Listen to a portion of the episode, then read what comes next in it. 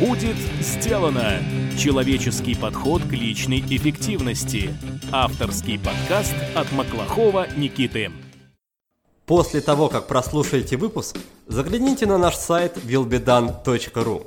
Там мы собрали ссылки на все сайты, книги и сервисы, о которых рассказывают наши гости, а также приготовили для вас бонусные документы.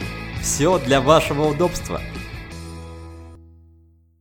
Добрый день! В эфире подкаст от проекта «Будет сделано». Программа для тех, кто хочет делать больше за меньшее время, а также жить и работать без стресса. Я ее ведущий Никита Маклахов. Сегодня у нас в гостях Петр Зазуля, основатель компании Restart You, автор проекта индивидуального развития под названием «Беседка», а также путешественник и ультрамарафонец – нас с вами ждет очень насыщенная и проникновенная беседа в лучших традициях будет сделана. Мы поговорим с Петром о том, как оставаться эффективным после рождения ребенка, как внедрить в свою жизнь такие непростые привычки, как ранний подъем и обливание, как и зачем заниматься благотворительностью и каким образом проводить личную стратегическую сессию. Петр, привет! Привет, Никита! Прежде всего, хочется тебя поздравить с прекрасным событием, с рождением сына. И на этот счет у нас есть такая внутренняя шутка в нашем проекте. Есть некий портрет идеального гостя подкаста. И этот портрет включает в себя наличие трех и более детей, участие в марафонах или даже ультрамарафонах и свой бизнес. Вот так что с этого момента ты подходишь под идеальный портрет нашего гостя, как и, допустим, Юрий Белонощенко, Андрей Анистрат, Владимир Дегтярев, которые также были у нас в гостях. Поэтому с этим тебя тоже поздравляю. Для меня честь быть в таком списке. Ну что же, давай тогда перейдем к обсуждению и, наверное, начнем как раз с этой темы, с животрепещущей, я думаю, для тебя, с темы рождения ребенка.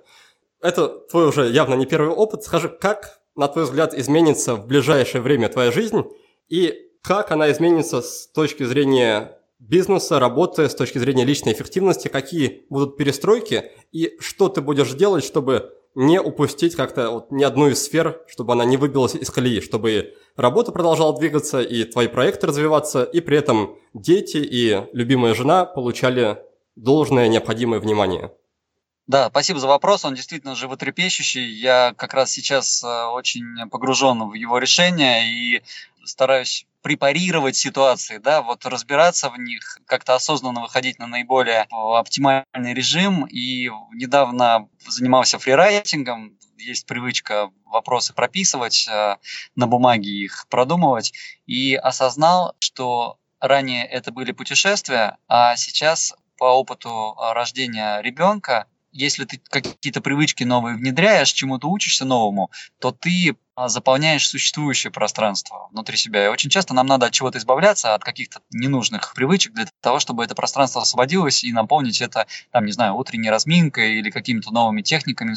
А вот рождение ребенка, так же как и путешествие, это некое расширение пространства, потому что, глядя на малыша, на своего, которому сегодня исполнилась неделя, я понимаю, что у меня вот метафорически появилось новое сердце и новое количество любви какое-то, причем которое я готов тратить не только на самого ребенка, а вообще на близких людей, на людей, с которыми взаимодействую и так далее.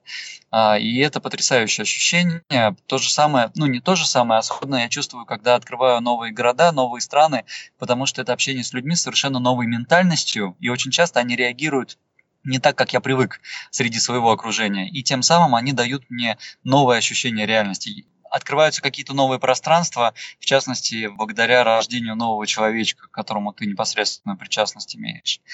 А по поводу того, каким образом перекраивается режим, это некий вызов для меня, он серьезный, то есть абсолютно все к чертям полетело в плане регулярности сна. Понятно, что сейчас ну, новый график организуется, у нового человека образуется некий режим питания там, и так далее. И первый период такое испытание для родителей. Но при этом никто не избавлял меня от неких обязательств перед клиентами. И вот сейчас я буквально в данный момент планирую прописать новый режим, что я делаю утром, что я делаю вечером, научиться быстро включаться, потому что иногда ребенок оставляет некие окна, за которые нужно сделать делать э, достаточно большое количество дел. У меня очень много творческих задач, и это не просто там встать и земли перетаскать, а это нужно достичь некоего внутреннего состояния, чтобы пришли нужные мысли, муза там и так далее. А на что ты при этом будешь делать акцент? Ну, например, на то, чтобы передать домашние заботы кому-то другому, допустим, няне или домработнице, или на то, чтобы самому освободиться и больше времени проводить с ребенком, или освободить жену от дел, но при этом, чтобы жена проводила время с детьми, а ты продолжал заниматься своими делами. На что здесь будет акцент, по какому из вариантов ты пойдешь? Хороший вопрос. Тут э, есть всякие частные моменты. Например, я делаю акцент на вечернем планировании завтрашнего дня. Я и так это практикую, но сейчас я буду делать это как безусловную привычку, потому что это очень сильно в моем случае, в случае человека достаточно впечатлительного, вспыльчивого, в моем случае это очень сильно влияет на качество сна. А качество сна в связи с тем, что его количество уменьшается, это важный приоритет. Выспаться, чтобы быть не какой-то тряпкой там, да, а человеком в ресурсном каком-то состоянии.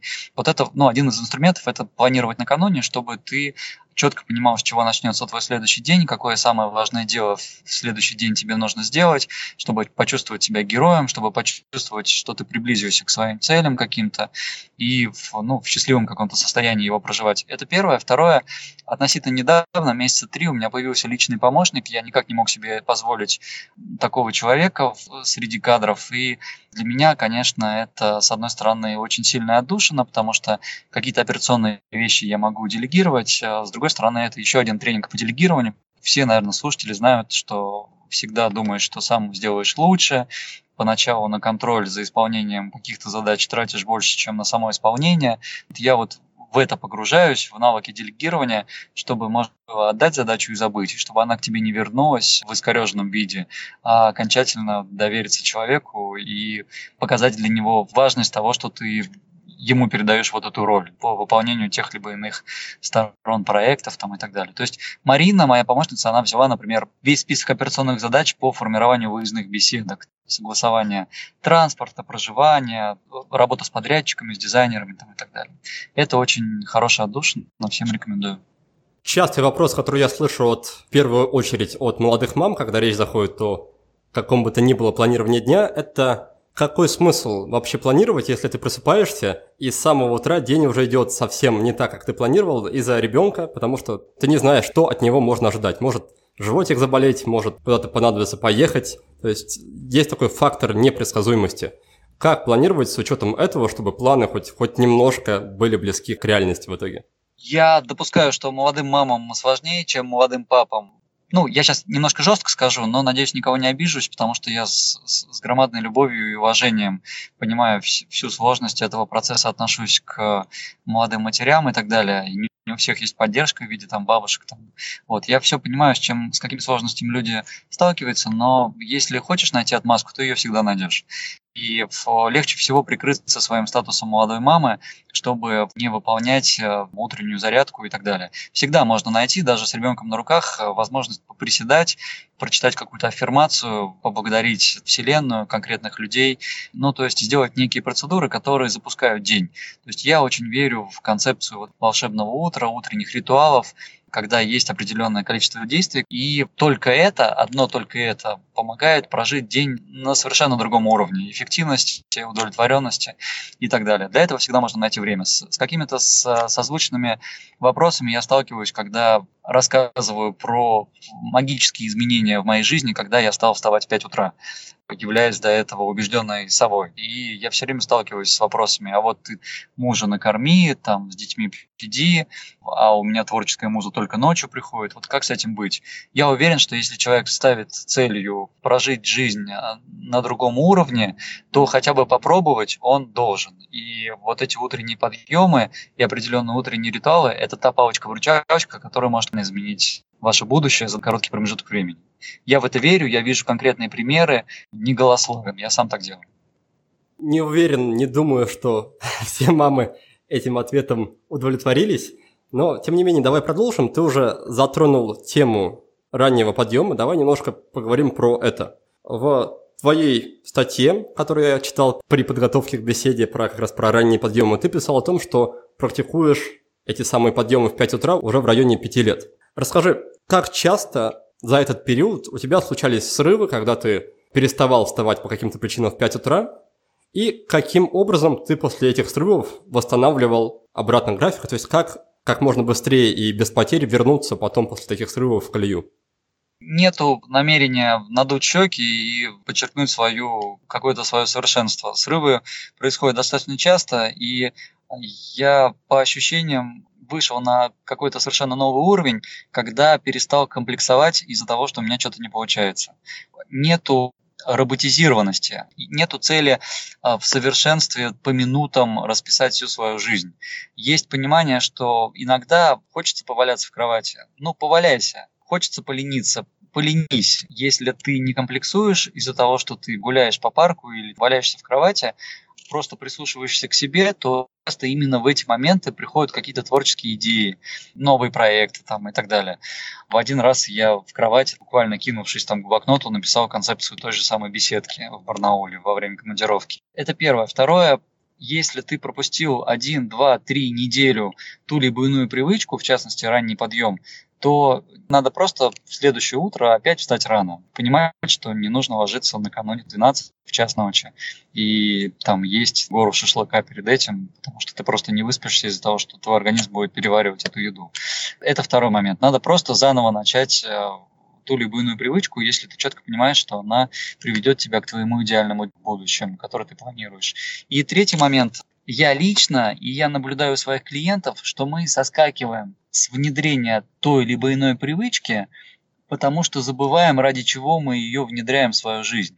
Горим там желанием выучить английский, рано вставать и пить воду по утрам. Прочитав какую-то статью или поговорив с авторитетным человеком, а, чья жизнь нам нравится, но проходит неделя, две, три, и ты уже перестаешь чувствовать себя героем и считать подвигом то, что ты в 5 утра встаешь. Ты уже в Инстаграме перед всем, перед кем можно, похвалился этим, люди перестали на это реагировать, ты тоже уже на это внимание не обращаешь.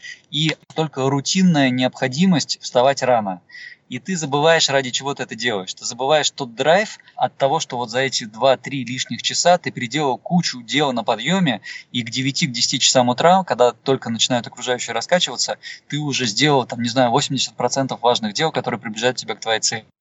Вот в этот момент самое важное, вообще средство, на которое я молюсь и которым пользуюсь, это ревизия целей – то есть, если ты чувствуешь, что привычка уходит, что ты вот-вот ее кинешь, что тебе неприятно, ты должен вспомнить, ради чего ты ее делаешь. То есть, заново открыть свой там ежедневник или там электронный планинг и посмотреть, каким долгосрочным изменениям она тебя приведет. После этого возвращается мотивация, и вот мой способ. Что в твоем случае предусматривает ревизия цели? Это переписывание, перечитывание или вообще заново какое-то составление с нуля? Как это выглядит на практике? На практике это Excel файл, в котором в левом столбике у меня прописаны мои жизненные ценности, и в правых столбиках стоят э, жизненные цели, то, чего я хочу в той или иной сфере достичь в течение жизни, и план на 2017 год. Поначалу, когда я использовал вот этот метод ревизии целей, я прописывал жизненные цели, то есть то, что, чего я хочу в течение жизни достичь. Сейчас, когда они уже внутри меня, я проживаю их, ну, они как бы встроились уже в мое сознание, я прописываю в годовой план, то есть тот шаг длиной в год, который я хочу совершить, что будет доказательством того, что я этот год прожил не зря. Обычно кажется, что это громоздко, сложно, это обычно занимает там 5-7 минут. Это там несколько строчек, которые ты прописываешь. Часто приходят новые формулировки, часто ты по-новому проживаешь вот, вот это вот осознание, ради чего ты поднимаешься рано утром. И это помогает почувствовать себя внутри вот этого русла. Мне очень нравится метафора, я просто ее прожил и чувствую ветер в спину когда ты чего-то делаешь, ветер в спину. Тебе не нужно постоянно себя мотивировать какими-то подарками, обещанием, что там ноутбук куплю в конце года, если заработаю столько-то денег и так далее. Безусловно, хочется делать, потому что ты четко понимаешь, каким образом ты меняешь свою жизнь к ориентиру, к которому ты идешь. То есть есть схема того, чего я хочу достичь в течение жизни, и я за счет ревизии цели осознаю, какой именно шаг сегодня я делаю, как связаны мои дискретные дела с а, приближением к той цели, к которой я стремлюсь. Спасибо за объяснение. Чуть раньше ты упомянул о том, что из-за своей некоторой вспыльчивости, ты очень заботишься о своем качестве ночного сна и для его улучшения выполняешь вечернее планирование. Что еще ты делаешь, чтобы спать ночью крепко, сладко и глубоко? А, я стараюсь минимизировать общение с гаджетами, хотя в последнее время это сложно, потому что я подсел на электронные книги. Все-таки мне удобнее в электронном виде скачать книгу, хотя к бумажным я тоже отношусь очень с любовью. Минимизировать гаджеты, ну вот этот белый свет экрана и так далее, то, что мешает нам заснуть. Это первое. Второе, есть некое внутреннее правило отходить ко сну без а, нерешенных ссор и конфликтов. Есть понимание того кайфа, драйва, когда ты сам строишь вот эти гармоничные семейные отношения, что касается мамы, жены, э, ребенка и так далее. Если ты понимаешь, что цель вашей жизни совместной, того, что вы там женились с женой и так далее, построить гармоничную семейную жизнь, если ты постоянно вот этот ориентир держишь в голове, то легче более адекватно относиться к неким вспышкам, ссорам, которые неизбежно у живых людей возникают. И мне приятно чувствовать себя главой семьи, чувствовать себя человеком, который сохраняет семейный очаг, и э, даже если не я зачинщик той или иной ссоры, делать первый шаг. То есть есть определенные методы, чтобы остыть, в частности, не знаю, пробежка, дистанцироваться от собеседника на некоторое время, взять тайм-аут, тот же самый фрирайтинг, прописать ссору, посмотреть, как это все структурируется, вот это вот мешанина мыслей внутренних, кипиш вот этот вот вытекает на бумагу, структурируется, и ты становишься спокойнее. Да, то есть какое-то спокойное состояние ума. Это второе. Третье, четкое понимание, с чего начнется мой а, следующий день. Какое самое важное дело, у меня даже есть аббревиатура СВД, в планировании ее использую, чтобы не писать самое важное дело, пишу СВД. Там одно-два дела, которые ты делаешь с самого начала. Не проверяешь почту, не проверяешь социальные сети, а делаешь какое-то глобальное дело. Ну, например, вот на завтра у меня планируется написать программу в беседке в Крыму. Я хочу сделать выездную программу в июне в Крыму для мини-группы. И вот э, у меня все есть для того, чтобы это сделать. Мне нужно сесть и структурировать это. Вот на каждый день я делаю такое дело, которое приближает меня к моим целям. Ладно, и чтобы немножко завершить эту тему, давай тогда перенесемся еще мысленно в утро, в 5 часов утра.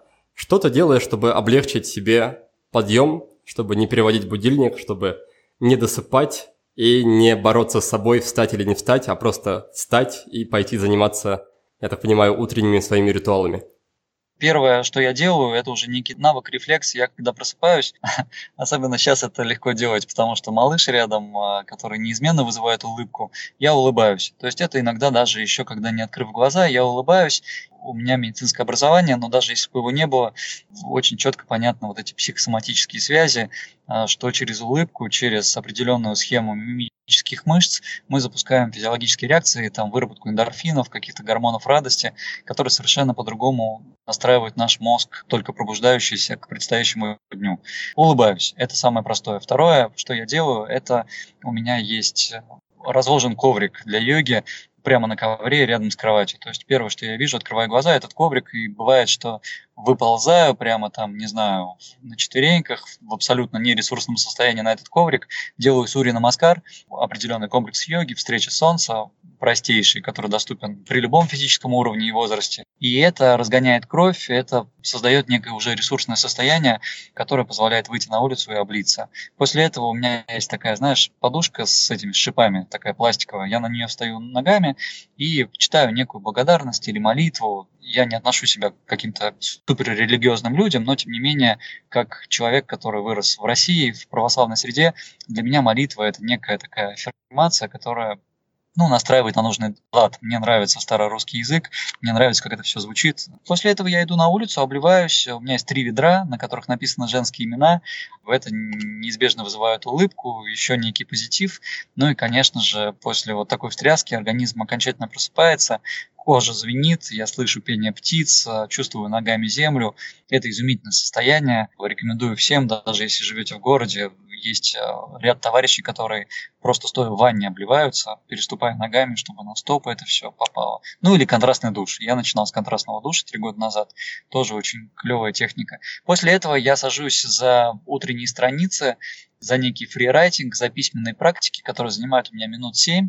В рамках них я как раз иногда пишу ревизию целей, иногда выгружаю мозг и так далее. Но потом какой-то фрукт, как правило, уже какая-то суета возникает, занимаюсь уже произвольными вещами, там завтракаю и так далее. И после этого, после каких-то гигиенических процедур, делаю самое важное дело. То есть сажусь и без всяких отговорок делаю самое важное дело. Пару слов от себя замолвлю. А, во-первых, поясню, что коврик, о котором говорит Петр с иголками, его можно найти в интернете по запросу аппликатор Кузнецова. Он обычно так называется. И что самое забавное, я прямо сейчас на нем встаю, записываю интервью у стола для работы стоя, и в ногах как раз коврик, просто чтобы добавить тактильных ощущений. У меня вместо такого коврика как многие уже и слушатели знают, по утрам это доска с гвоздями. Вот так что, Петр, если захочешь добавить остроты своему утру, тоже обрати на это внимание. После холодного обливания очень хорошо идет. И как раз в последнее время мне поступают истории от слушателей о том, как они начали обливаться, о том, как они начали закаляться. И самый частый сюжет это некая модель неизбежности, когда человек оказывается, допустим, в доме, где не работает горячая вода, попав в такую вынужденную ситуацию, они волей-неволей начинают принимать холодный душ, и внезапно это оказывается довольно-таки приятно и со временем превращается в привычку. Так что если у вас не получается сформировать привычку по своей воле, можете попробовать себя поставить в ситуацию, в которой нельзя будет ее не сформировать. Это тоже может сработать. Но все-таки я выступаю за более такой сознательный и добрый подход к себе, поэтому, возможно, стоит просто начать с малого, начать, да, как Петр предложил, с контрастного душа, и потом постепенно увеличивать амплитуду контрастности или снижать просто температуру постепенно. Да, совершенно верно. Я, тем не менее, все-таки постараюсь вас склонить к позитивным эмоциям, к позитивному отношению, к внедрению даже, может быть, поначалу таких выводящих из зоны комфорта привычек, как обливание. У меня в голове это сформировалось как прыжок из будущего, опять же, это про ревизию целей, про четкое понимание, к чему ты стремишься, куда ты идешь, какие у тебя ориентиры. Мне очень помогает практика прыжок из будущего. Она очень простая. То есть, когда очень не хочется, когда стоишь перед этими ведрами, ну, особенно там зимой, надо вот халат снять и из шлепанец вылезти, там есть определенный период, сколько ты можешь простоять на льду, там на снегу, независимо от того, как ты размялся с утра, это не всегда, особенно когда темно на улице, там, когда встаешь рано утром, это не хочется делать. Я очень четко стараюсь вспомнить тот кайф и то ощущение, которое я получаю после того, как третье ведро на меня опрокидывается. Кайф неизбежен. Состояние единения с миром, вот этих вот кричащих пор, обостряющегося слуха, обостряющихся красок, это изумительное состояние. И мы очень часто уходим в страх, стоя перед этими ведрами, а я стараюсь прыгнуть в будущее, посмотреть, как там будет уже через 3 секунды, и протянуть руку к первому ведру, из этого будущего, из этого состояния. И очень часто вот эта некая медитация, она приводит к тому, что ты даже не замечаешь, как э, вода на тебя плевалась. И, и вот ты уже находишься в том состоянии, которое визуализировал перед собой. Очень здорово. Работает в моем случае, может быть, будет работать у вас. Целиком тебя и полностью тут поддерживаю. В нашей программе, которая называется «Игра в привычки», я много говорю о том, что все привычки должны доставлять радость, и можно идти двумя способами. Или делать так, чтобы радость доставлял процесс. Да, ты, например, в случае с ведрами для этого дал им имена. Это очень оригинальный ход. Я, я тебе буду теперь постоянно приводить пример. Так что спасибо, что поделился этой историей. И второй вариант, да, это смотреть на будущее, то есть направлять внимание на 5 секунд или на час вперед и вспоминать о том, что редко бывают ситуации, когда мы сходили в холодный душ или сходили на тренировку и стали себя чувствовать хуже, чем до этого процесса. Практически в 100% случаев получается ровным счетом наоборот, мы себя чувствуем гораздо-гораздо лучше.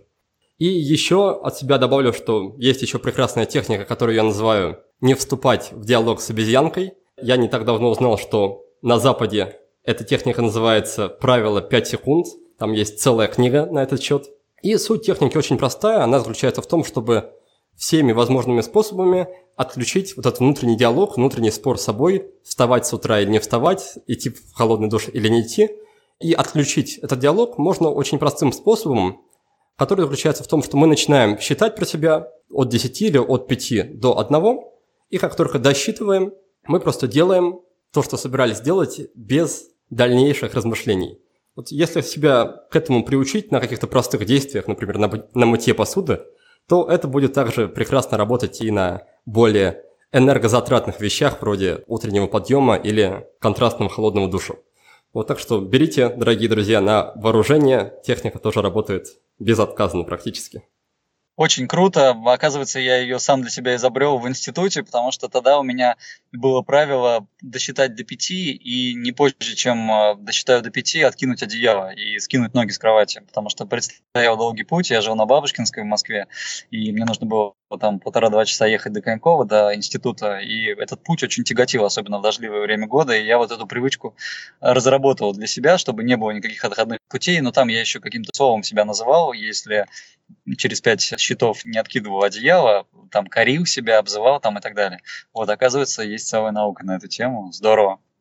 Даже в какой-то степени обидно, да, что вроде сам придумал, оказывается, уже все изобрели. Правило самурая, да, думай 5 секунд, потом действуй уже без раздумий. Я думаю, это тоже из той же серии. Но при этом даже можно э, приплести к этому и мое любимое такое нейрофизиологическое обоснование – которая будет заключаться в том, что если мы начинаем считать, переводим свое внимание на счет, то мы тем самым подключаем префронтальную кору и как раз вводим энергию от нашей лимбической системы, которая как раз и порождает вот эти все споры. Передаем управление префронтальной коре, и за счет этого уже нам гораздо проще сделать то, что мы хотим сделать. То есть можно рассматривать любую такую технику совершенно с разных сторон и приходить примерно к одним и тем же выводам. И напоследок, раз мы уже затронули эту тему раннего подъема и контрастного душа, поделюсь тогда еще и с тобой, Петр, и со слушателями находкой, который со мной также поделился один из участников моих программ, приложение Alarme. Приложение «Будильник» с довольно-таки любопытным интерфейсом. Суть в том, что он не дает себя с утра отключить до тех пор, пока ты или не решишь какую-то математическую задачку, или не фотографируешь какую-то часть квартиры, которую ты заранее определишь для себя, например, там ванну или кухню, то есть нужно будет с утра дойти до кухни, и только после этого он перестанет звучать. Поэтому, если у вас есть трудности с ранним подъемом, тоже обратите на такое приложение внимание. В некоторой степени тоже такой силовой подход, но идея очень, мне кажется, оригинальная, забавная, и можно попробовать, по крайней мере, на время ее. Друзья, в продолжении темы приглашаю вас на обучающий курс «Игра в привычки». В этот раз я буду краток. Скажу только, что мы набираем уже шестой поток. Игру в привычке прошли более 200 человек, а значит, детально проработаны и успешно внедрены уже более 600 привычек. Цифры серьезные, и они гарантируют, что у вас тоже все получится. Я лично и кураторы проекта с удовольствием вам поможем. Напоминаю, что новый поток стартует 13 ноября – Стоимость участия постепенно растет, так что, пожалуйста, не откладывайте решение на последний момент. Ищите подробности об участии в игре в привычке на нашем сайте willbedone.ru и подавайте заявку. Эта программа – верный способ изменить жизнь к лучшему уже к Новому году. Причем без стресса и без насилия над собой. До встречи на игре. Продолжим, раз уж начали немножко еще говорить про привычки. Расскажи с твоим большим опытом внедрения и работы с привычками, какие наиболее интересные, странные или необычные привычки в твоей жизни есть, какие ты пробовал внедрять и какие, возможно, не оправдали твоих ожиданий. Вот ты внедрил, потратил много времени, сил на это и понял в итоге, что это совсем не то, что изначально казалось. Было ли такое? Несомненно, вредные привычки, общепринятые, как сигареты, курение, употребление алкоголя и так далее, это неизменно вызывает радость то, что они ушли, потому что совсем по-другому начинаешь воспринимать реальность, окружающая, совсем другая продуктивность, особенно когда тебе не 20-25 лет, а там уже 35, 40, 45. Принципиальное значение имеет первое. Второе, спорт. Ну, я не профессиональный спортсмен, при этом э, даже вот проводя мастер-классы какие-то, я часто делаю бег, э, спорт, ну вот недавно стал плавать, там замахиваюсь на какие-то триатлонистские ориентиры, а, я чувствую, насколько это драйвит меня и является неким тараном, за которым тянутся баланс, гармония в других сферах. В 2014 году я даже делал корреляцию, строил кривую периодов, когда я готовлюсь к тому либо иному забегу и смотрел э, кривую прибыли компании. Ну, для меня это было неким таким шоком и инсайтом приятным. Пики совпадали, то есть когда я готовился к первой десятке, к первому полумарафону, марафону, у меня резкий рост прибыли в компании происходил. Ну, тут есть совершенно простое объяснение, я даже не буду на этом долго задерживаться, но ты совершенно в другом состоянии, ты эффективен, продуктивен, позитивен, внутри тебя такой некий тигр живет, ты совсем по-другому ведешь себя на переговорах, от тебя по-другому пахнет, у тебя другой цвет лица, но с тобой приятно общаться, ты здоров, у тебя какая-то внутренний свет и энергия идет, когда ты занимаешься спортом перед переговорами, был в бассейне и так далее. Вот, вот это, конечно, очень сильно изменило мою жизнь и опосредованно изменило мое окружение, потому что не секрет, что большое количество предпринимателей, директоров, людей с активной жизненной позицией, а именно это те люди, из которых я формирую свои клубы там в Москве, Петербурге и так далее, это то окружение, которое часто попадается нам и в раздевалках забегах. То есть люди очень э, трепетно относятся к своему здоровью, к физической форме, к преодолению препятствий и так далее. Как ты считаешь, вот эти взрывные результаты в бизнесе, они были связаны с тем, что ты просто занимался спортом в это время, или с тем, что у тебя была какая-то цель большая, какой-то вызов, там, пробежать марафон, то есть огонь внутри за счет того, что поставил что-то амбициозное перед собой. В чем именно была причина? Достаточно ли просто заниматься спортом регулярно, чтобы испытывать такие эффекты в своей жизни? Или же нужно все-таки ставить какие-то амбициозные цели, вроде там преодолеть Ironman, и тогда вот будут уже прорывы и в других сферах? Я сначала скажу тебе, что мне все равно, потому что мне все равно, какой механизм, если он приближает меня к моей цели. Но если все-таки постараться подумать, то я четко уверен, что абсолютно не обязательно достигать каких-то амбициозных целей в спорте для того, чтобы быть успешным в других сферах жизни. Я знаю огромное количество людей, которым притит и абсолютно не работает какие-то цели, пробежать марафон и так далее.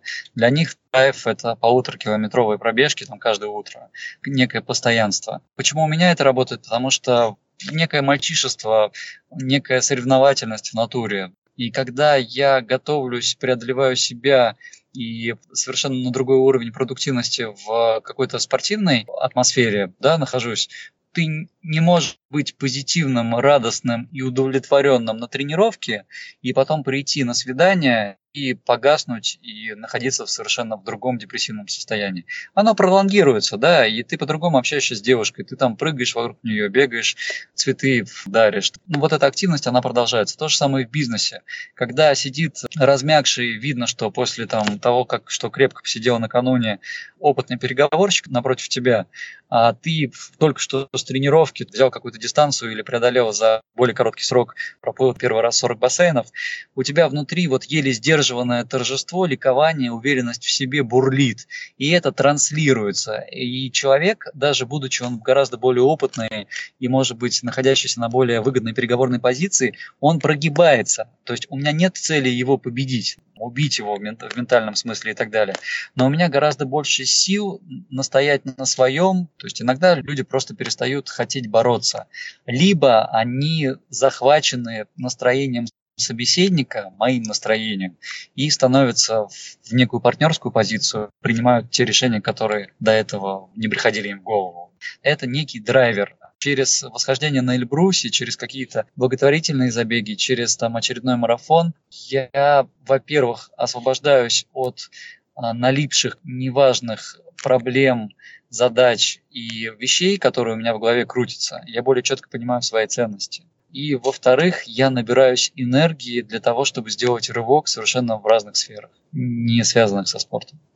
Хорошо, спасибо за ответ. Смотри, чуть раньше в числе причин для занятия спортом ты упомянул пользу для здоровья. Скажи, ты как ультрамарафонец, как человек, который бежал 500 километров, ну или поправь меня сколько, за несколько дней, считаешь ли ты действительно, что это может быть как-то полезно для здоровья? Как ты, в принципе, сопоставляешь пользу и вред занятия там, марафонскими дистанциями для здоровья, и как пытаешься снизить вред и увеличить пользу, если так, в принципе, можно сделать? Да, конечно, я не считаю, что ультрамарафонские забеги приносят пользу здоровью. Не факт, что я буду делать это долго, но при этом я четко понимаю, как в других сферах моей жизни а, работают это занятие. То есть для меня ультрамарафонские дистанции – это больше духовная практика. Некая внутренняя медитация, настройка на себя, переоценка ценностей. С недавних пор э, добавился еще смысл а, помощи окружающим, потому что через февральский забег на 360 километров из Анапы в Сочи через э, восхождение на Эльбрус. Мы собрали более 600 тысяч рублей для нуждающихся в, через благотворительный фонд. То есть вот есть еще этот смысл. Но я считаю, что какие-то более лайтовые, более физиологичные занятия, ну хотя бы если это плавание даже, вот, пускай это будут ультрамарафонские дистанции, но в воде, да, а не на земле, они гораздо более полезны для здоровья. Приведу аналогию. Очевидно, что жить в городе это не полезно, да, гораздо полезнее жить за городом, хотя бы в том же Ростове или в какой-то глубинке и так далее. Но многие люди опускают вот этот вред за счет неких городских возможностей, того, что в городе бурлеж, совсем другие возможности, инфраструктура, совсем другие деньги и так далее. Понимая свои приоритеты, они не совсем думают о своем здоровье и не переезжают куда-то в деревню жить хотя многие переходят на дистанционный формат работы. То же самое ультрамарафоны. Я чувствую, как я синхронизируюсь через очередной забег или восхождение сам собой. Я чувствую, как кристаллизуются мои цели, ценности и так далее. Я ищу через медитативные практики, через какие-то более безобидные вещи способы также эффективно достигать вот, вот этого духовного роста, а пока совмещаю это с ультрамарафонскими забегами, но ни в коем случае не рекомендую в качестве повышения здоровья такие занятия, потому что бег на 100 километров это все-таки ближе к стрессу, чем к каким-то там оздоравливающим процедурам. Первая часть нашего с Петром разговора была посвящена привычкам. Недавно Петр стал отцом, и это повлияло на все сферы его жизни. Включился так называемый режим вынужденной личной эффективности. Чтобы войти в новую колею, мой гость разбирается в ситуации с помощью фрирайтинга, перекраивает свое расписание, более внимательно планирует свой день и делегирует рутинные рабочие задачи своей помощнице. Петр отдельно подчеркнул, что молодым родителям очень важно следить за режимом сна и стараться улучшать его качество. Для этого стоит перед сном отказываться от гаджетов и ни в коем случае не засыпать в состоянии ссоры или конфликта.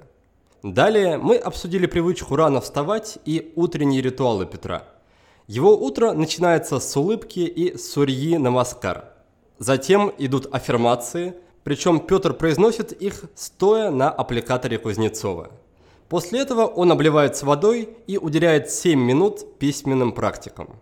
У Петра, как и у всех нас, бывают срывы в практике привычек. И это абсолютно нормально.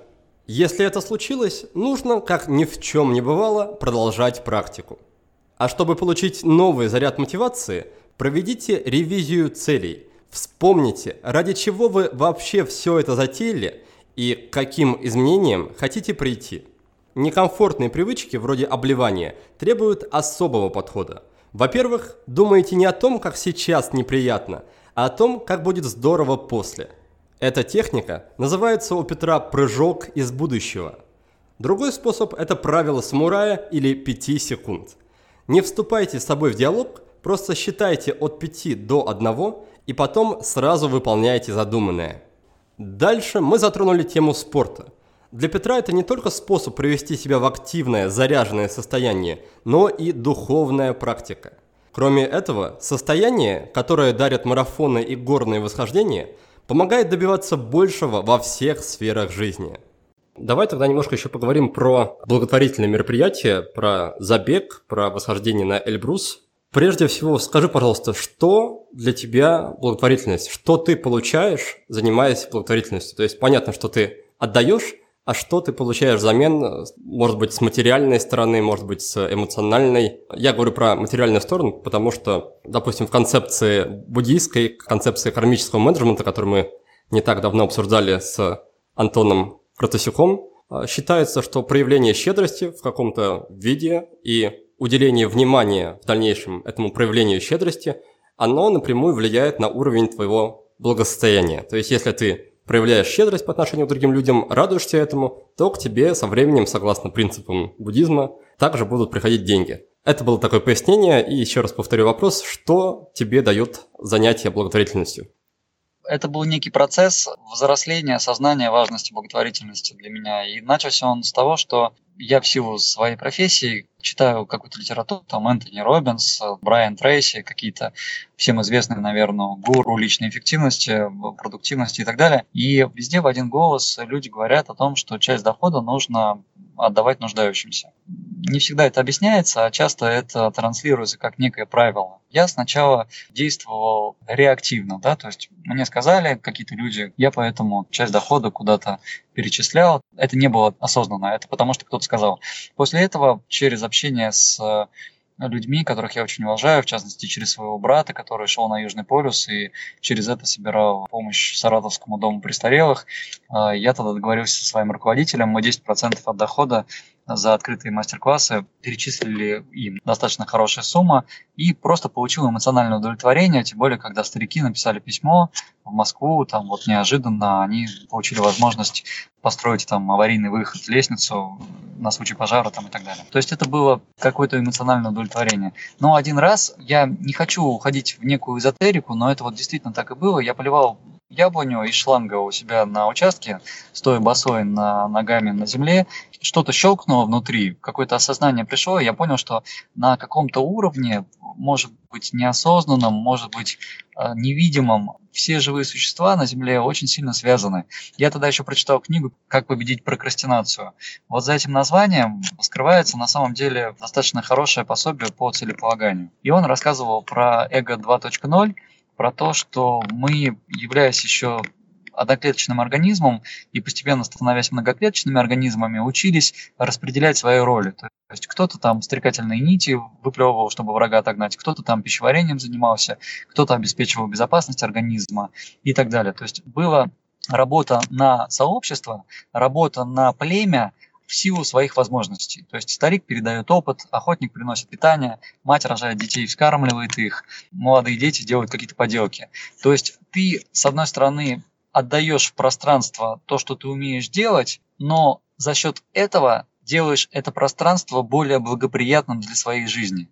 То есть у меня вот, когда я поливал эту яблоню, возникло ощущение, что выливаю эту воду на ее корни, я в то же время получаю какой-то кайф, энергию и отдачу через вот эти босые ноги сам.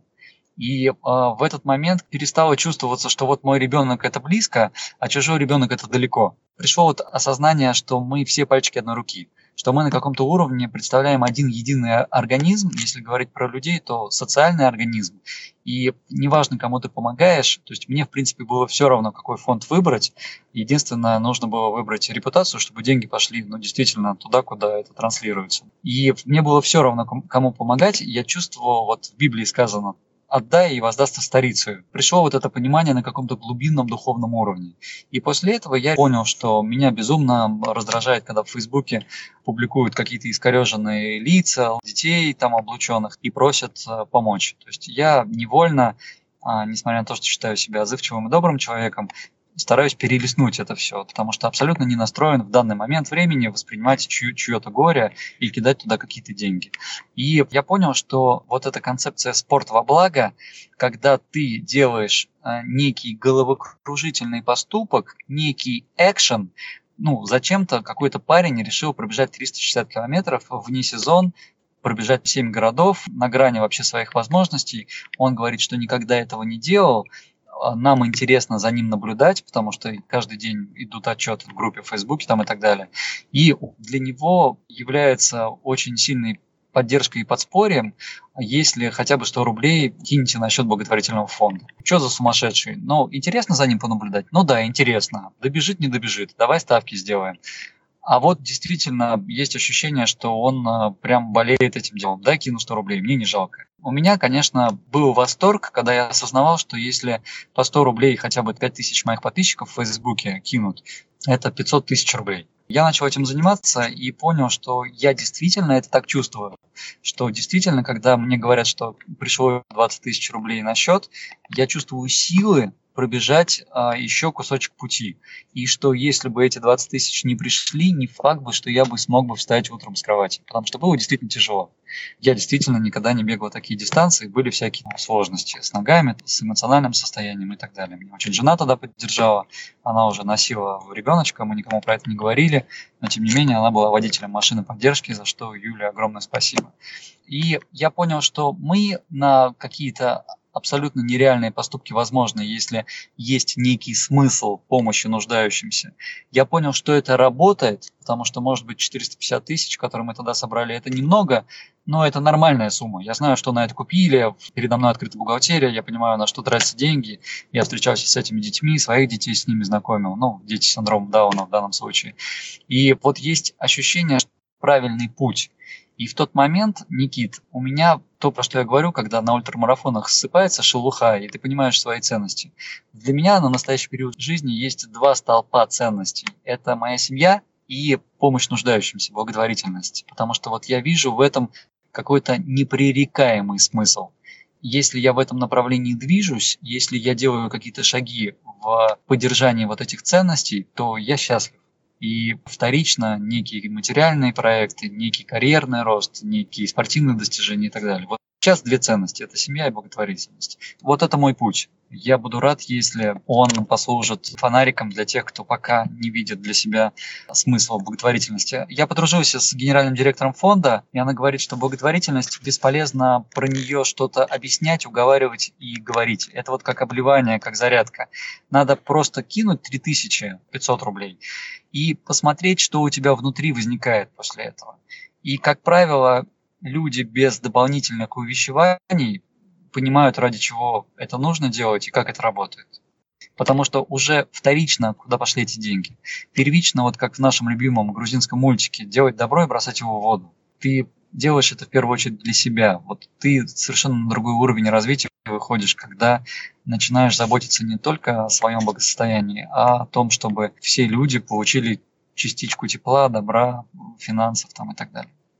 Почему ты считаешь, что не следует, неважно, следить, смотреть за отдачей от своих пожертвований. То есть можно условно куда-то кинуть и забыть про это. Не будет ли лучше, правильно для всех, во-первых, понимать, куда уйдут эти деньги, а во-вторых, возможно, наблюдать за изменениями в жизни людей, которым ты помог. То есть, ну, я просто себя представляю, одно дело, когда я через какой-то сайт просто увидел там сообщение «спасибо там за помощь», а другое дело, когда я, допустим, увидел человека, которому это помогло, увидел, что он выздоровел, например, увидел, что он стал счастливее, и от этого уже так душа моя поет условно.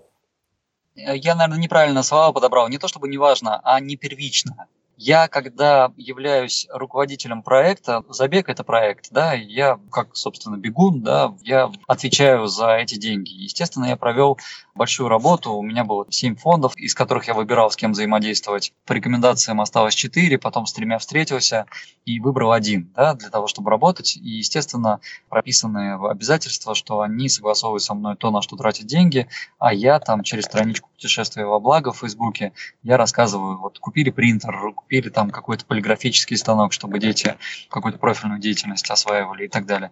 Несомненно, для меня очень важно вести и открыть людям, куда пошли их деньги.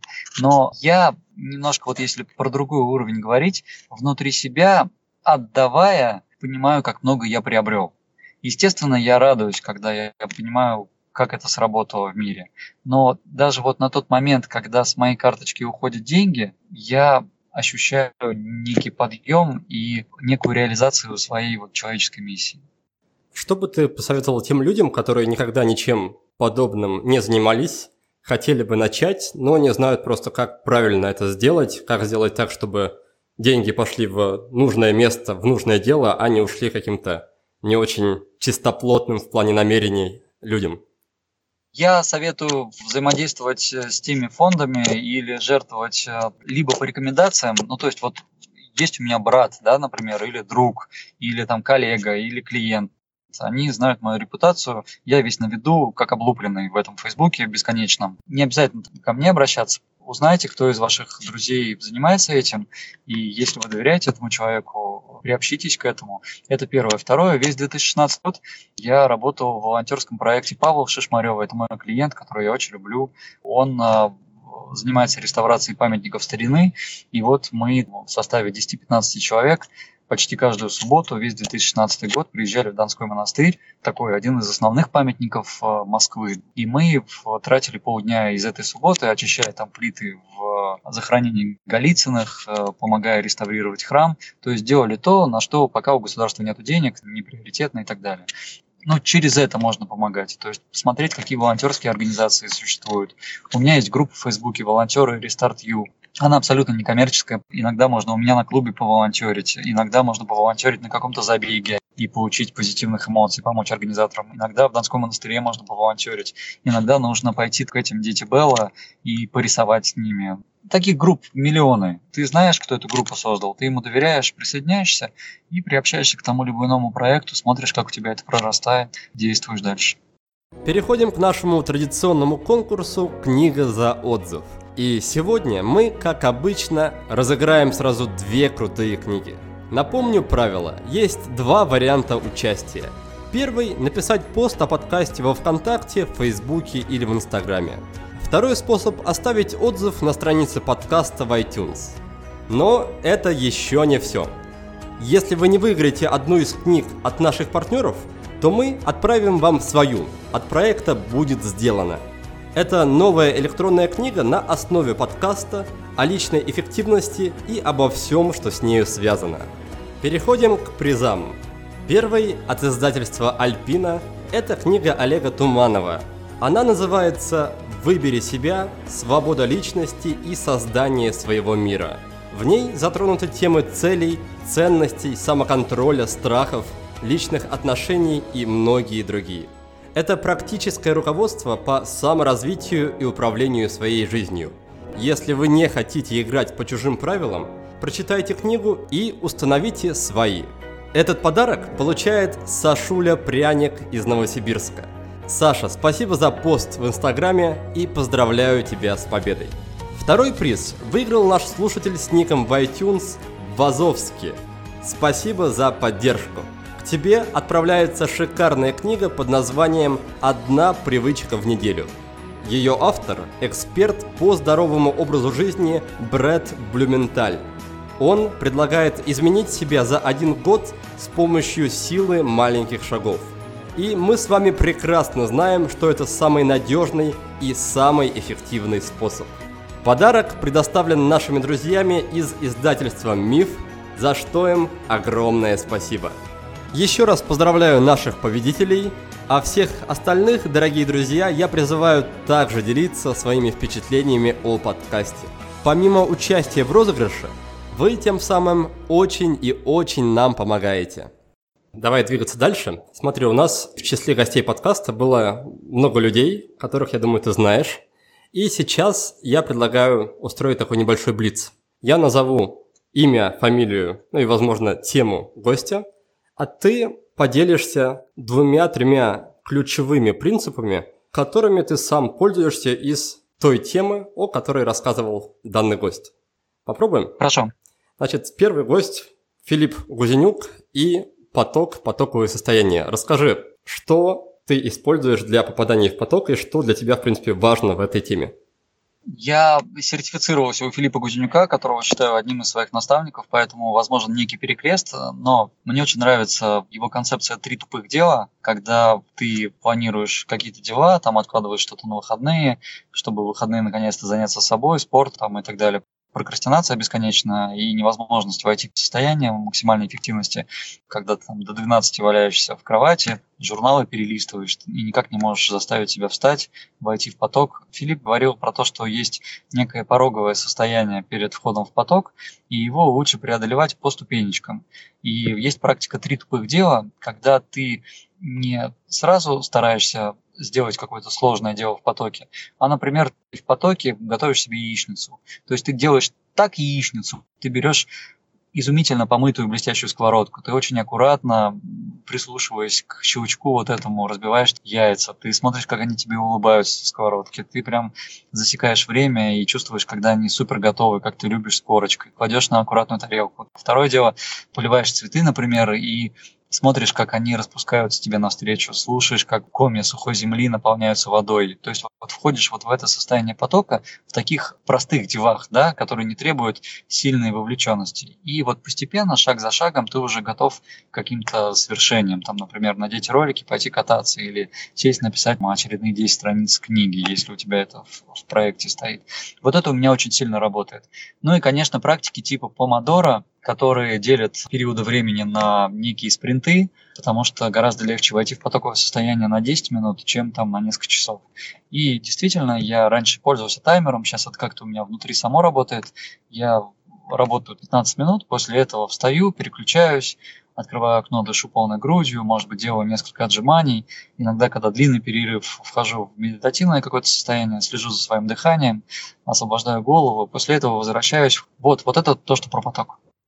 Отлично, идем дальше. Значит, следующий Дмитрий Иншаков и та тема, которую он в России активно распространяет, проповедует, это тема GTD. Расскажи, как ты ей пользуешься и что, в принципе, что можешь отметить да, о пользе GTD в своей жизни? Дэвид Аллен для меня стал такой находкой. Я очень восхищаюсь этим человеком, его грацией, несмотря на возраст, и тем, как он проводит мастер-классы. А по конкретике, что я взял оттуда, вот два основных момента.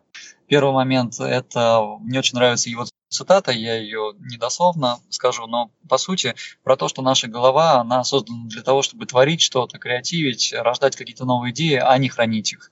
И реализую я вот эту концепцию через фрирайтинг, через выгрузку э, каких-то мыслей, незавершенных циклов на бумагу. То есть я пишу дневники, мои клиенты, с которыми я работаю индивидуально, вот моей программе «Беседка», они пишут по определенному формату отчеты еженедельные до конца воскресенья. И через это освобождается мозг, как вот эта вот тема про пустой стакан и полный стакан. Да? Сначала надо освободить внутреннее пространство, прежде чем а, ждать, что оно заполнится новыми идеями. Это первое.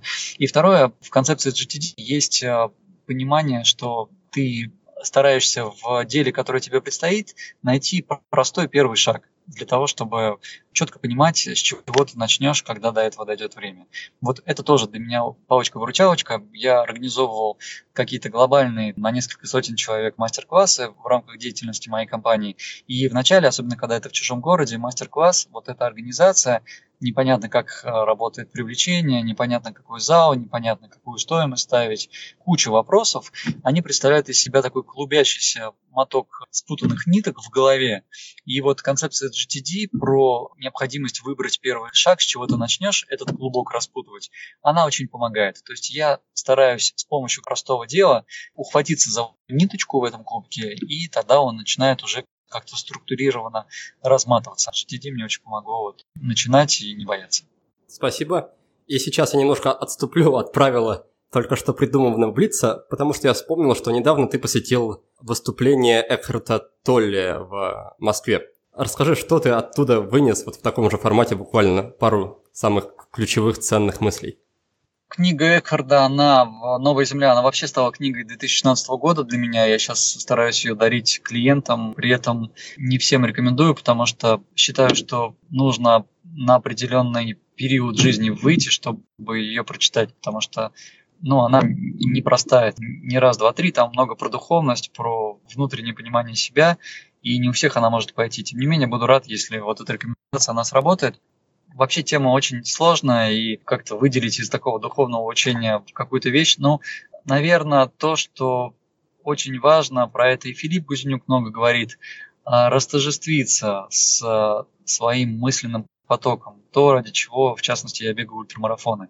То есть э, есть такое английское понятие subject to object, перейти из а, состояния субъекта в состояние объекта, в состояние, когда ты смотришь со стороны, ну там вот есть практика, когда наблюдаешь за ситуацией, как будто бы сидя в зрительном зале, для того, чтобы более адекватно решить проблему. Вот у Экхарда Толли дается очень много техник и подробно описывается концепция, которая позволяет понять, что ты – это не твой клубок мыслей в голове. И когда ты понимаешь, что ты можешь находиться в неком состоянии над своими мыслями, в состоянии осознанности, покоя, в состоянии, к которому люди стремятся через медитативные техники, то меняется абсолютно все. В момент этого осознания я ценность духовного роста перестал рассматривать как некую параллель с ценностью здоровья, семьи, карьеры, финансов. Она стала не одной из строчек моего excel файла, а столбиком, который является неким знаменателем для всех моих активностей. Потому что становится понятно, насколько ты находишься в некой суете, стремясь к каким-то особенно материальным целям, и насколько важнее развиваться внутренне, выходить на другой уровень осознанности и получать удовольствие не от того, что забрался на Эльбрус, а от того, как ты готовился, от того, как ты каждый шаг преодолевал. Тогда гораздо интереснее становится. Живешь не от рубежа к рубежу, а твоя жизнь наполнена счастьем и удовлетворением на каждом шагу к этому рубежу, а рубежи, они всего лишь некие вехи на твоем пути. К моему большому сожалению, выпуск постепенно подходит к концу. Но вас ждет еще небольшой бонус. В рамках рубрики «5 в одном» Петр не только даст традиционные рекомендации, но и расскажет, как проводить личные стратегические сессии. А я пока что подведу итоги второй части нашей беседы. Мы обсудили благотворительность. Тот, кто помогает другим не для галочки, а осмысленно, от души, начинает понимать, что все живые существа связаны между собой. И когда мы отдаем что-то, мы в то же время и получаем. Причем чаще всего получаем гораздо больше, чем отдаем. И здесь я имею в виду не только приятное чувство, что ты улучшил условия чьей-то жизни. И дело не только в том, что добро всегда возвращается – Суть благотворительности намного глубже и тоньше. Если вы уже готовы подарить другим свое тепло, ищите способы. Жертвуйте деньгами в благотворительные фонды по рекомендациям людей, которым вы доверяете. Участвуйте в благотворительных забегах, станьте волонтером, проведите выходной в детском приюте. Когда есть ответ на вопрос «зачем?», всегда найдется ответ на вопрос «как?». Напоследок мы с Петром провели небольшой блиц, и он поделился четырьмя советами по разным темам. Первый совет такой. Чтобы настроиться на потоковое состояние, выберите три простых дела и выполните их максимально вовлеченно. Второй совет – выгружайте из головы на бумагу все идеи и задачи. Третий совет – ищите в каждой задаче простой первый шаг, чтобы было проще к ней приступить. И четвертый совет – Старайтесь отделять себя от своих мыслей. Чаще смотрите на себя со стороны. Ну что же, я думаю, что постепенно пора переходить к нашей традиционной рубрике. Рубрика называется «Пять в одном» и представляет, по сути собой, еще один блиц. Пять вопросов, и первый вопрос касается рекомендации книги, которая на тебя произвела сильное впечатление, как-то изменила твою жизнь. Вот, возможно, это будет как раз Экхард Толли, возможно, что-то другое, что ты сам нам сейчас скажешь. Экхарда Толли, ну да, я уже порекомендовал, понравилась книга, по-моему, она называется «Книга радости» или «Книга счастья». А, это интервью Далай-Ламы и архиепископа, двух величайших людей внутри разных концессий религиозных. Говорят на какие-то животрепещущие жизненные духовные темы. Читается очень легко, и независимо от какой религии вы принадлежите, я думаю, что вы многое а, почерпнете для себя. Я ее подарил Филиппу Кузиняку недавно. Второй пункт – это привычка, которая есть в твоей жизни и которую ты считаешь прямо такой фундаментальной, системообразующей, в общем, самой важной, от которой бы ты ни за что не отказался. Ну, я не знаю, можно ли такой глобальный массив назвать привычкой. Это периодическое проведение личной стратегической сессии периодическая ревизия своих целей и выныривание из вот того аквариума, в который вы с головой, расшоренный взгляд на свою жизнь, на тот этап, на котором ты находишься, и координация пути, то есть э, посмотреть, где ты сейчас, а туда ли ты хочешь идти, куда хотел, и четко осознавать, как твой каждый шаг, как твои ежедневные действия приближают к твоей долгосрочной цели. Да, если честно, я хотел с тобой подробно на этот счет поговорить, насчет проведения таких сессий, и, к сожалению, немножко у меня не удалось это с моим таймингом, но, возможно, ты буквально в двух словах сможешь рассказать хотя бы, из чего она состоит, да, не вдаваясь в подробности, насколько это возможно. Да, конечно, там на самом деле все просто. Естественно, внутри есть некие инструменты, но если вот так вот выжать э, все и дать э, некие этапы, это первое формирование среды, где ты будешь проходить эту личную стратегическую сессию. Именно для этого я вывожу людей в какие-то миры. Благо на нашей планете очень много красивых мест. Но это может быть и дача, или кафе. В общем, то место, где вам, с одной стороны, комфортно, с другой стороны, вас никто не будет дергать. То есть вы должны выделить конкретное время. У меня это время занимает два дня. Два дня по пять часов я занимаюсь только этим. Это первое. Второе, вы должны сформировать запрос Конечно, поначалу, если вы этим никогда не занимались, ну, есть соблазн простроить всю свою жизнь. Это не так просто, лучше разделить и взять там пару сфер, например, карьера, семья или карьера, спорт, и вот заниматься только этим в рамках одной стратегической сессии, иначе у вас слишком сильно растечетесь по древу. Третье, вам нужно понять, в чем ваш запрос, чего вы хотите, куда вы стремитесь, какая у вас цель, насколько она является вашей целью родной. И после этого я стараюсь отпустить себя, я могу работать на огороде, я могу сидеть в медитации, я могу гулять где-то и смотрю, как вот на крючочек этого запроса стекаются ответы, они приходят совершенно из разных мест, иногда с помощью неких знаков, символов и так далее. Ты это тщательно записываешь для того, чтобы потом проанализировать анализируешь, выстраиваешь направление действий для того, чтобы этой цели достичь, договариваешься с собой, какие первые шаги ты будешь делать и в какой период времени это все осуществишь. Есть правило 72 часов, чтобы вы начали что-то делать, и делаешь это. То есть все очень просто. Формирование пространства, формирование запроса, отпустить себя, дать ответом, притянуться, прийти вот на этот запрос, а, сформулировать его, расписать, разложить по полочкам, выбрать первое дело и сделать его. Уф, Звучит серьезно, но, возможно, у кого-то получится даже с помощью такого короткого объяснения провести нечто подобное и извлечь результаты. Ну, я думаю, что если не получится, то правильно будет просто направить вас, дорогие друзья, к Петру. Куда именно, мы еще спросим у Петра чуть попозже. Сейчас давай тогда перейдем к третьему пункту. И он касается инструмента. Это может быть сервис, приложение, может быть также нечто физическое, будь то гантелька, будь то коврик вот с шипами – а что-то, что тебе облегчает жизнь, делает ее проще, ярче и интереснее? Я сейчас э, осваиваю и делаю большую ставку на Trello. Оно у меня синхронизировано с моей помощницей. В этой программе мы ведем проекты. Очень удобно. Я сейчас все свои личные какие-то зарисовки и так далее перевожу в Trello. Буду какое-то время пользоваться этим сервисом. Хорошо, идем дальше. И дальше это вопрос. Вопрос, который бы ты посоветовал задавать людям, самим себе, если они хотят прийти к каким-то изменениям, каким-то внутренним трансформациям, что-то, что полезно спрашивать у себя самого на регулярной основе. Какова моя миссия? Я этим занимаюсь, мне поэтому кажется, что я даю такие избитые советы, но, может быть, для кого-то это будет новым открытием, и буду рад этому. Есть в свете того, что только что сказал, некое упражнение по поводу того, что вы хотите увидеть э, в качестве надписи на своей эпитафии, на своем могильном камне. А, немножко жесткий такой пример, но тем не менее он очень сильно позволяет, опять же, вот растожествиться собой и понять, а вот с помощью каких двух-трех слов вы бы хотели, чтобы ваши потомки узнали про вас, что характеризует ваше достижение с помощью двух-трех слов, которые обычно пишут на надгробной плите. Вот если заглянуть вперед с помощью этого упражнения, подумать про это, то как-то у меня, например, прочищаются мозги, я начинаю думать о главном, переосмысливаю свои каждодневные действия, убираю всю мишуру вот для того, чтобы делать то, что действительно меня приближает вот к решению жизненных каких-то ценностей, целей и так далее. И напоследок осталась рекомендация фильма.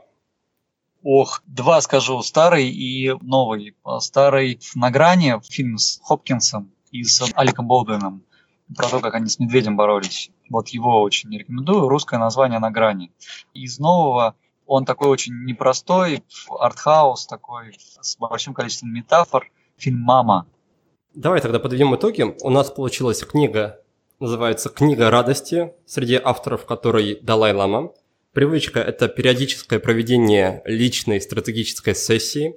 Сервис – это сервис Trello. Вопрос – какова моя миссия – и два фильма «На грани» и «Мама». Петр, в конце каждой беседы я оставляю нашим гостям буквально полминутки на то, чтобы они могли рассказать, где наши слушатели могут их найти и при желании поучаствовать в каких-то мероприятиях, где они могут тебя спросить про то, как проводить стратегическую личную сессию. Так что, пожалуйста, расскажи немножко про это.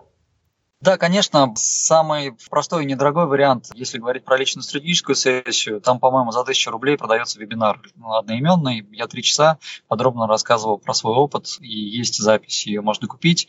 Обращайтесь в том же Фейсбуке или по почте, я скину вам ссылку. А, это первое. Второе, есть, собственно, сайт www.restartu.ru, сайт моей компании, где анонсируются различные мероприятия.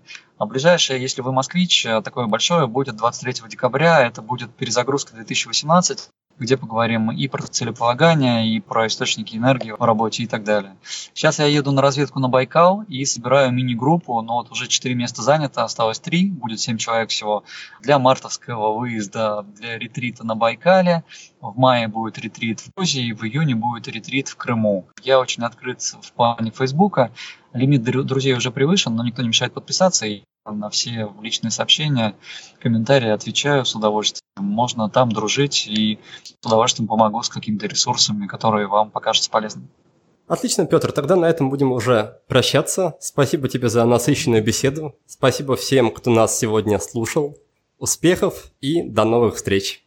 Тебе за организацию спасибо. Я надеюсь, мы принесли пользу. Я буду рад, если окружение что-то получит. Я вам желаю вам счастья, любви, детей и буду рад новым встречам. Спасибо. А в следующем выпуске к нам в гости придет Артем Овечкин, предприниматель с 18-летним стажем. Артем владеет двумя агентствами «Матик» и «Агни», развивает школу йоги «Каула» и сервис для тренировки мозга «Викиум», а также является основателем пяти стриптиз-клубов в Москве под брендами Virgins и Burlesque. Да, я, если честно, и сам не предполагал, что когда-нибудь к нам в гости заглянет владелец стриптиз-клубов. Но, пожалуйста, не относитесь к Артему предвзято. Уверяю, он вас приятно удивит. Мы обсудим с Артемом его предпринимательский путь. Поговорим о том, как Александр Свияж тот самый, который был у нас в гостях совсем недавно, поверил в Артема в начале его пути и стал его первым ментором. Узнаем, как можно учиться практически у любого человека, который встречается нам на пути. Помимо этого, Артем расскажет, для чего он посетил несколько тысяч сеансов психотерапии и как он за полчаса вылечился от болезни, от которой страдал больше 10 лет – я же прощаюсь с вами до следующей субботы. Успехов! Вы прослушали очередной выпуск подкаста от проекта «Будет сделано». Чтобы вы могли извлечь из него еще больше пользы, я оформил для вас специальные бонусные документы. В них в очень удобном и красивом виде собраны все самые главные идеи и рекомендации от наших гостей по каждому выпуску. Напишите пару приятных слов на странице подкаста в iTunes или опубликуйте ссылку на подкаст на своей странице в любой из социальных сетей, а после этого напишите мне в личные сообщения или на почту, и я буду рад отправить вам эти бонусные документы.